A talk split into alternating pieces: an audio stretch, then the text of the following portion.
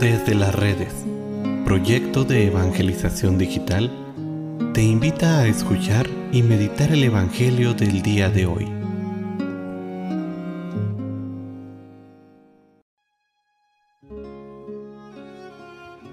El día de hoy, viernes 2 de septiembre, escuchemos con atención el Santo Evangelio según San Lucas. En aquel tiempo, los fariseos y los escribas le preguntaron a Jesús, ¿por qué los discípulos de Juan ayunan con frecuencia y hacen oración, igual que los discípulos de los fariseos, y los tuyos en cambio comen y beben? Jesús les contestó, ¿acaso pueden ustedes obligar a los invitados a una boda a que ayunen mientras el esposo está con ellos? Vendrá un día en que les quiten al esposo y entonces sí ayunarán.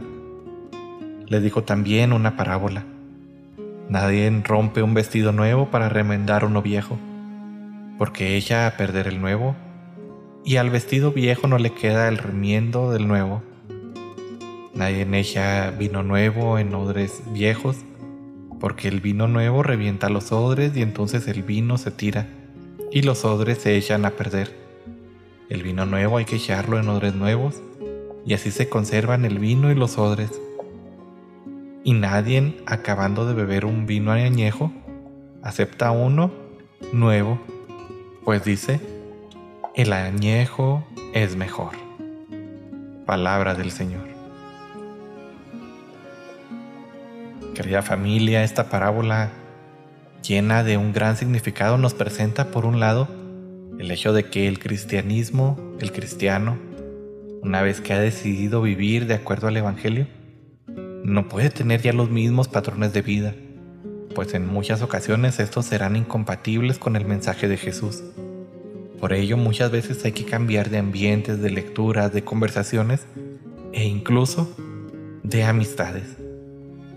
Por otro lado nos hace ver cómo el cristianismo, visto desde afuera, es decir, desde el lado del mundo, de la banalidad, de la comida, de la vida cómoda, puede parecer no solo extraño, sino incluso falto de vida y de sabor. No faltan los comentarios en los cuales se critica a los cristianos como personas aburridas, sin gozo. La verdad, quien da esta impresión es que no está realmente viviendo la vida cristiana.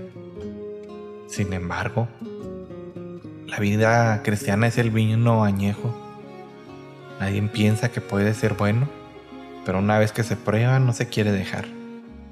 Quien ha tenido la experiencia de dejarse llenar por Dios, no querrá nunca más experimentar la vaciedad del mundo.